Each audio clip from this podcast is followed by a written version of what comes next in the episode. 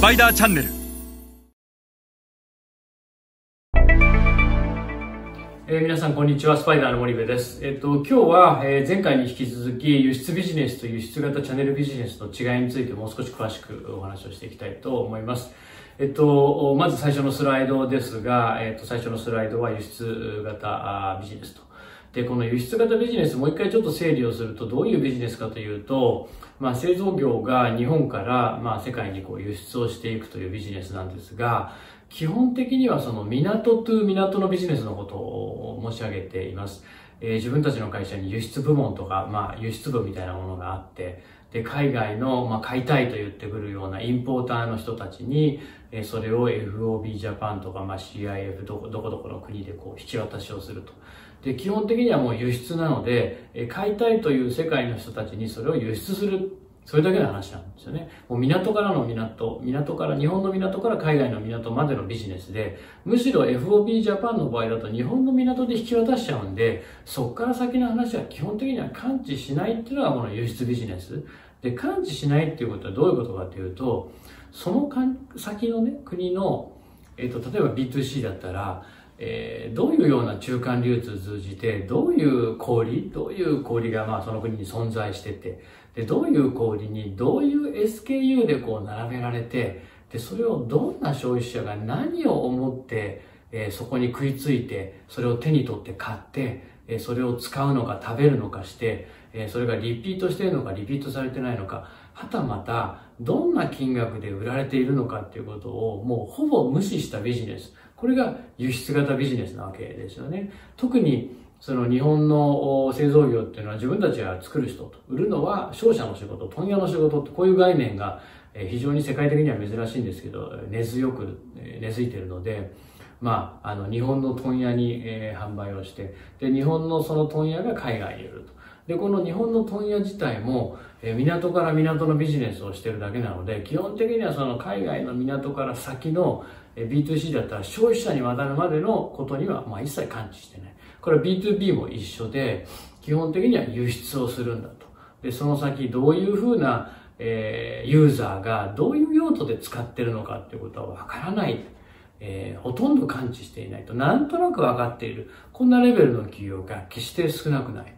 と。で、じゃあ、次のスライド、これ次のスライドですけども、輸出型のチャンネルビジネスっていうのは一体何なのかっていうと、その今、わからないと言った見てこなかったことを全部見ていきましょうよと、そこにビジネスの本当の価値ってあるんですよねと。えー物を販売をしていく、マーケティングしていくビジネスの価値っていうのは、このチャンネルにありますよねということを提唱しているのがこの輸出型のチャンネルビジネスで、ビジネスモデルとしては確かに輸出なんです。FOB ジャパンで、えー輸出するんですと。もしくは CIF 海外の国で輸出をする港から港のビジネスなんですが、ビジネスモデルとしては。ただ、違いは自分たちの商品がどの国の、どの都市の、どの小売にどういうふうに並べられて、そしてそれをどんな消費者が手に取って、えー食べて使ってリピートしてるのかしてないのかっていうことを完全に把握しましょうって言ってるのがこの輸出型のチャンネルビジネス。で、この輸出型の、これ B2B でも一緒ですね。輸出型のチャンネルビジネスなんで、まあ、ユーザーを把握していく。どういう中間流通して、どういうユーザーが、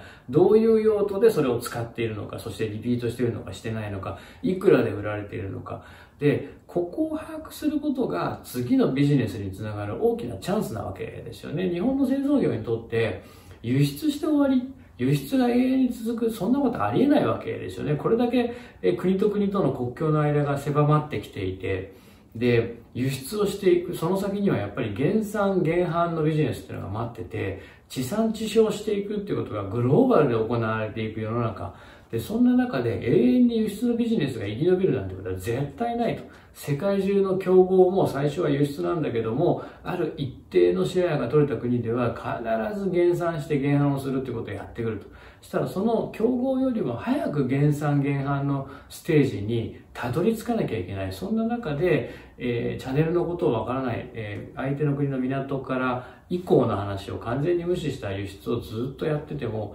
今は良くても、いつかそんなビジネスは崩壊する。したがって、いかにチャンネルビジネスに移行していくかっていうことが製造業に今求められていることで、それがなかなかやっぱり日本企業っていうのは、あ遅れてしまっている。で、ここを改善しないと、本当の意味でグローバル市場で、え売り上げを上げていくってことはなかなか難しい。え正直、例えば B2C の消費財のメーカーで輸出型のビジネスをやって、国にもよりますけども、私の専門の、まあ、中国や ASEAN、この ASEAN の場合だと1カ国、まあ、10億から20億、これぐらいが、あの、おそらく関の山です。輸出のビジネス。あのえっ、と、輸出をしてやるんだったら輸出のビジネス。でもこれを輸出型のチャンネルビジネスにすれば、それをもっと数十億のレベルに、えー、上げていける。そしてこれを減産減販型にしていけば周辺国への輸出も含めて100億のビジネスに、えー、作り変えていくっていうことができるので、いかに日本の製造業がえこれからその輸出ビジネスをチャンネルビジネスに転換させていくかということが